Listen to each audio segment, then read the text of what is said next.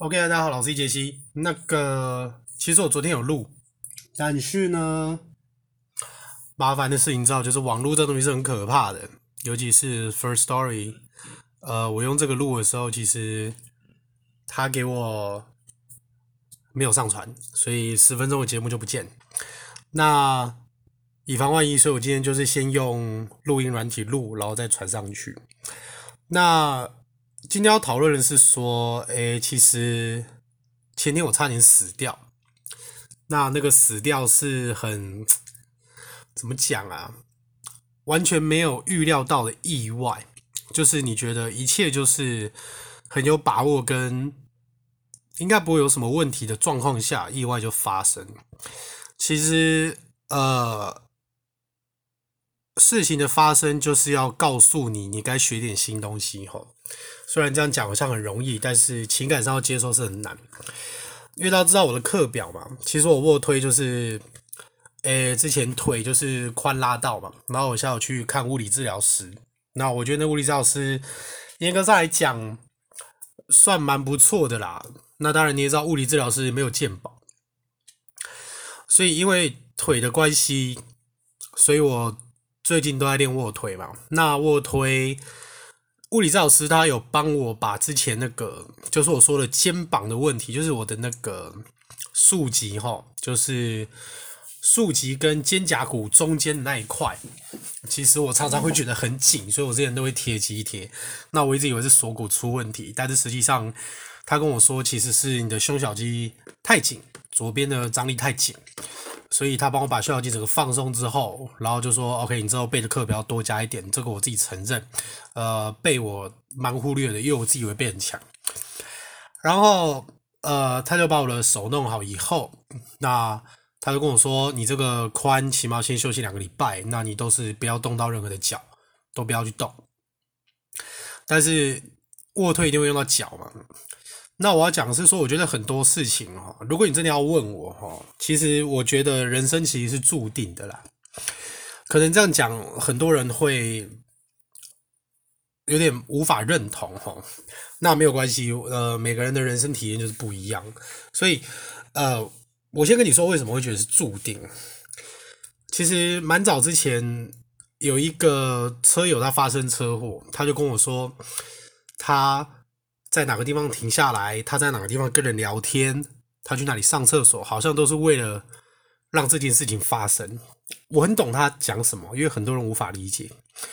那因为我前天的时候嘛，因为我唱歌，我一直说我要练习节制，所以我就没办法就是练歌。那因为这个腿，你等于就在家里没事做，你知道吗？你知道，你知道那个。心里无法发泄的那个感觉很痛苦，所以我觉得好啦好啦，那就礼拜天晚上八九点去练个卧推，应该不会怎么样吧？所以我就诶、跑去练，嗯，那跑去练的时候就觉得哦手也修好了，那脚就是也不要特意的让自己整个做那个 bridge 卧推的那个紧绷做太重，所以就呃。其实推推推推推推推到一百一十五被压，OK 被压。那被压这个时候都没事嘛，因为你被压，你就是把它卡在那个下面的扣环那个勾勾上面。那我一直有跟大家讲说，就是不要卧推的时候不要上扣环。如果说你在做卧推的时候，你会摇到，或者是你会整个高低不平衡到杠片会掉下来，哈。那我觉得你真的要先去检查你整个的身体是不是有歪倾斜很严重，或者是你的屁股跟核心根本就没力，让你在做这个的时候，你的屁股会一直抖，然后你的手也是。但是我只能说，我个人是会坚持就是不上杠片夹。那为什么？就是因为。这个习惯救了我一命，因为如果你去用平常那一种小的深蹲架，虽然它有护杠，但是你知道，因为它那个高度不可以调嘛，所以其实你要起杠的时候很累。那 Virgin 的卧推架是可以让你先推出来再起。那我昨天就是因为你在你在桥动作，你原本因为紧绷而习惯的动作，现在突然被松开了，等于是说你要重新改一个动作。所以我昨天，呃，在推的时候，我有降，我降到一百零五，就觉得这根本就是一个，你知道一定推得起来吗？这不用讲什么，一定推得起来。结果就没有想到在往下的时候，你习惯动作一整个就是不一样，结果没想到我的手就稍微往我的脸这边倾斜了一下，然后。整个杠就压到我的喉咙。那你也知道，其实一般我在练的时候，如果你在健身房看到我的话，说真的，我觉得你不会赶过来跟我讲话。你看到我在那边被压，你可能还会觉得我是不是在练一些什么喉咙卧推还是什么奇怪的招式什么的。但不是，我就是被压。那有人就是说，你被压走不求救，你被压你叫不出来啊，你压到喉咙啊。然后那个时候也没有什么。像别人说的什么往事一幕幕涌上眼前，并没有，你只想的就是，干我不要死掉了吧？然后就是你知道恐慌，你会恐慌，因为你也不可能让他往你的脸这边滚啊，然后你也没办法，我把他往胸那边滚，那我就是赶快就是想到就是啊，赶快让他倾斜。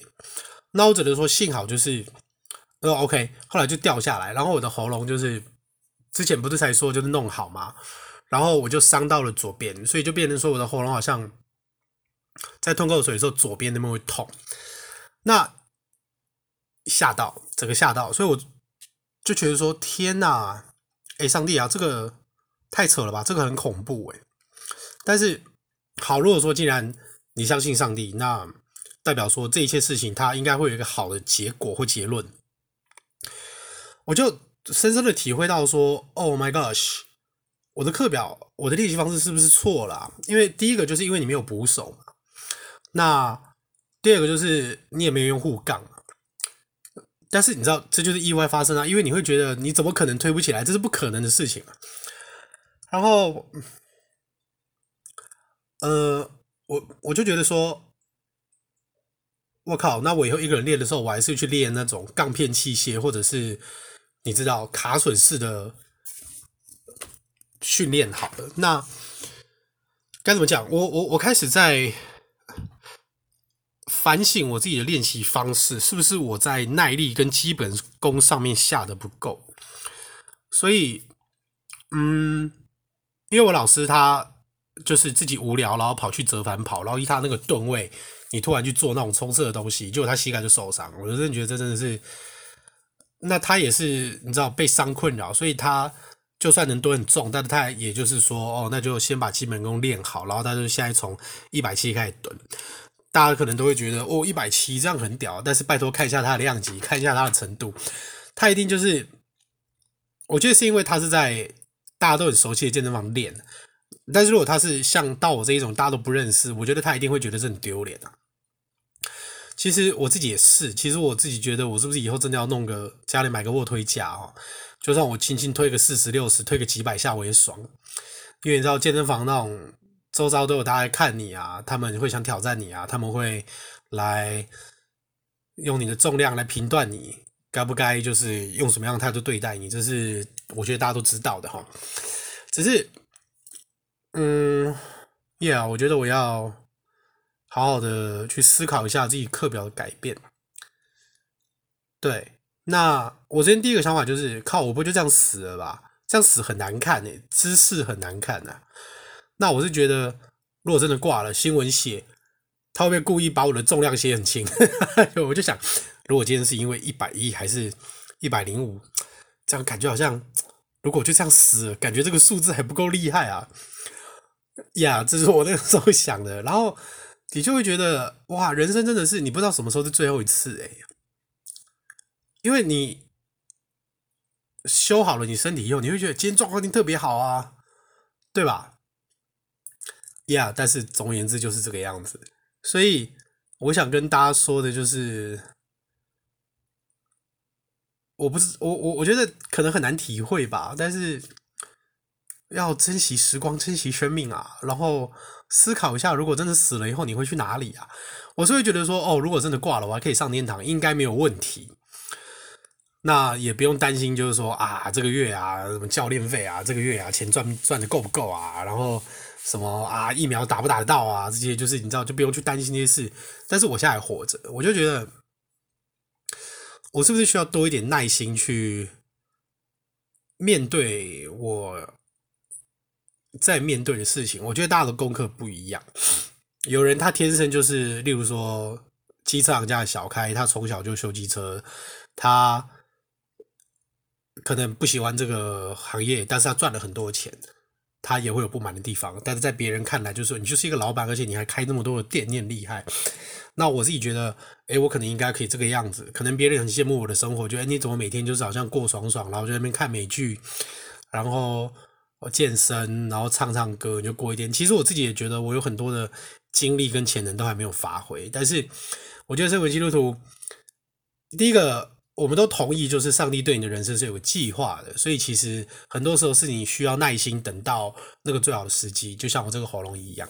那昨天这样被卡了，前天这样被卡了以后，幸好是我明天就是要回去复诊，是原本上个月就约好的，就可以顺便再去看看喉咙是不是真的有出什么问题。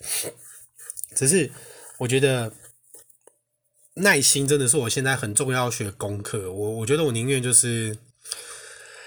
呃，多把那个基本盘吼，重量啊、组数啊、次数多做一点，然后再去测个 ERM，而不是就是好像，嗯，你知道，每每次去练都推个八九十，其实这样其实我必须要承认的是，突破的时间花的比较久，因为整体来讲训练量会花的比较不够，所以基本上我教我学生的是，我会一直增加他的训练量，但是我却。没有这样用在自己身上，这样其实不太对哈。因为就算你觉得学生要打基础，你这样做是没有错的，但是你可能忘了你自己也要打基础。所以，嗯，基本功练好，自然就会进步了。那，Yeah，我只能说各位就是要珍惜周遭的一切，因为真的太可怕。我现在要再去躺到那个卧推床，我在想是，不是要拿个圣经，还是拿个什么熏香，把那个床熏一下，你知道？尤其现在七月嘛，对不对？虽然说基督徒是严格上来讲是没有在管这种东西的啦，但是很可怕哦，所以还是跟大家说，你要么就捕手，要么就护杠，然后你就不要上杠片夹。OK，这就是我真的是用生命来跟大家分享的经验。好，那我再试传一次，看能不能上传上去。好，先这样，那我们下次见。我是你的老司机杰西，拜拜。